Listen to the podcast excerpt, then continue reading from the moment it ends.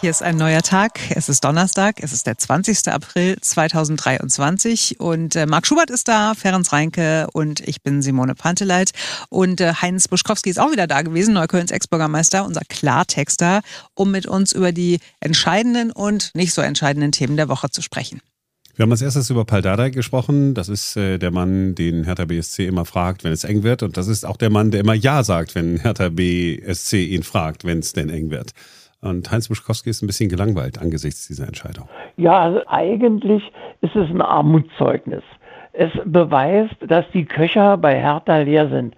Man hat keine Ideen mehr, man hat keine Linie. Es ist auch niemand da, der sagt, ich habe eine Idee, folget mir, wir werden Erfolg haben. Das kommt alles nicht.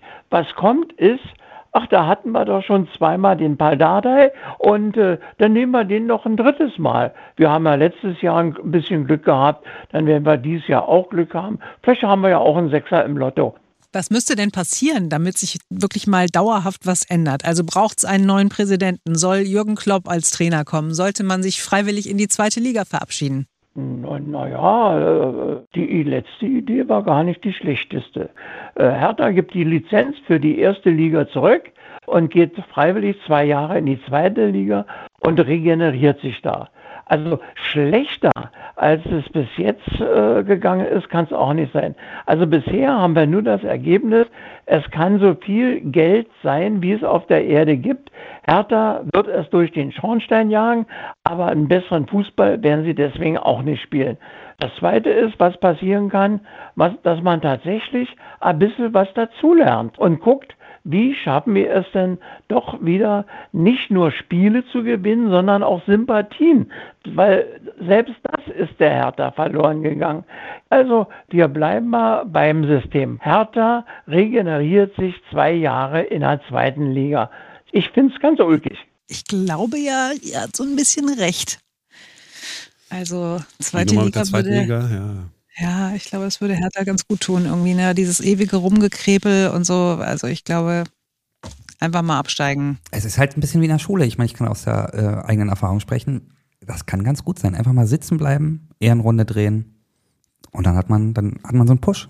Du bist mal sitzen geblieben? Ja, zweimal sogar. What? Ja, zweimal.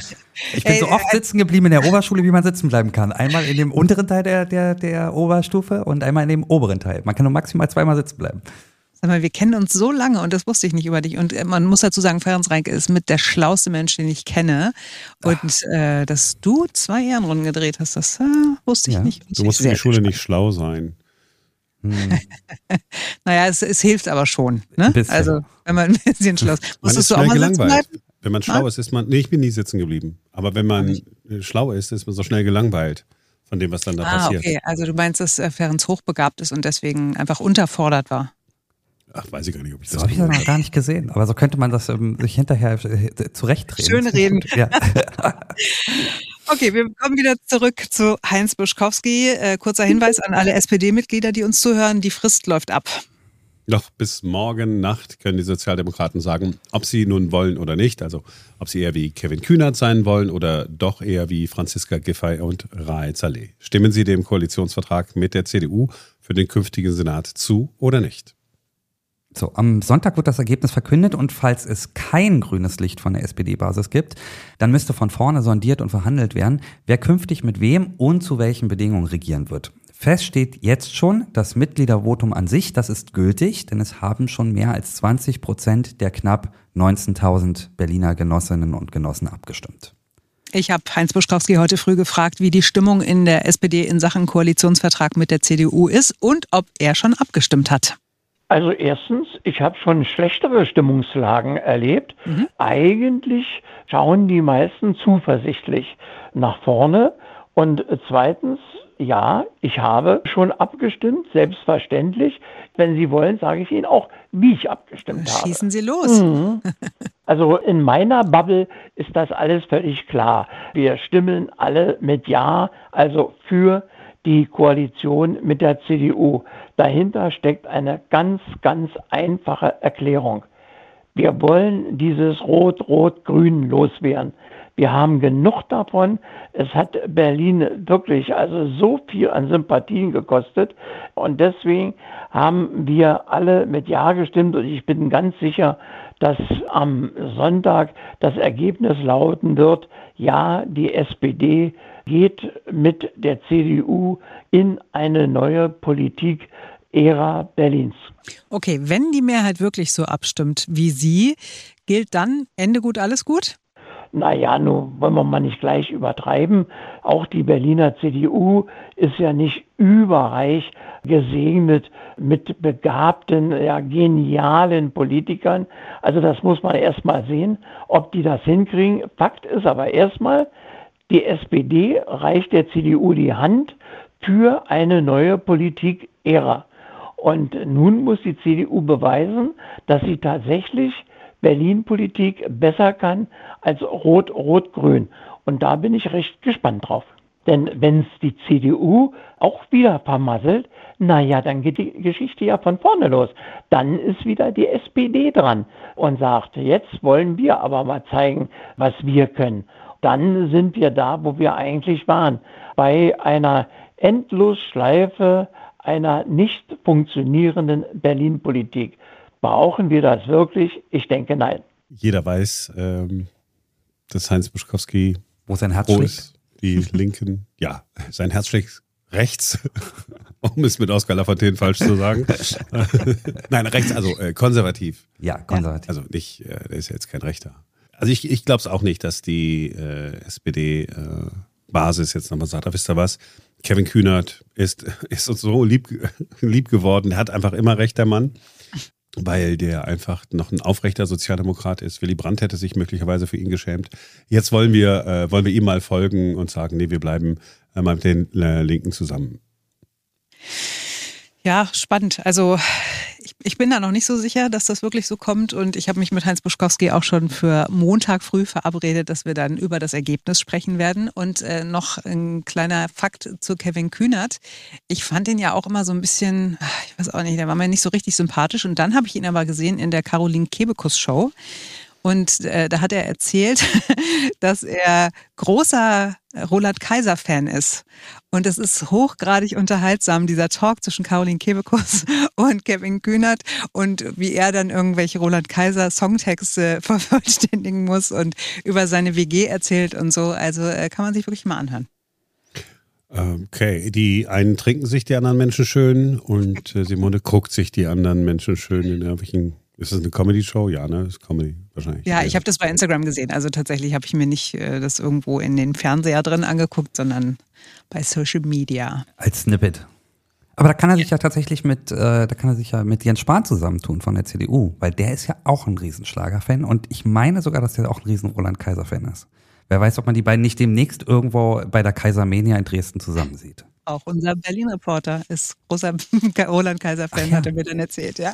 Während du erinnerst dich, äh, wir haben doch mal äh, Jens Spahn getroffen äh, zum ja. Interview. Und da hat er doch in dem Interview tatsächlich erzählt, dass wenn er sich mal entspannen will, dann legt mhm. er sich mit seinem Freund oder Mann oder weiß ich nicht, auf den Boden. und dann, und dann liegen die da so, entspannen sich und äh, hören äh, deutsche Schlager. Ja, das war tatsächlich Maria. Ziemlich, ja, ziemlich skurril. Äh, ziemlich skurrile Entspannungstaktik. Ja, ähm, ich bin auch sehr textsicher übrigens aber eher unfreiwillig, weil bei uns im Auto früher auf dem Weg in den Urlaub immer nur so Schlagerkassetten liefen und die liefen dann auch drei Wochen lang den ganzen Urlaub durch. Und deswegen, also Trafi Deutscher, Roland Kaiser, Howard Carpendale, was auch immer ihr wissen wollt, ich bin äh, wirklich textsicher.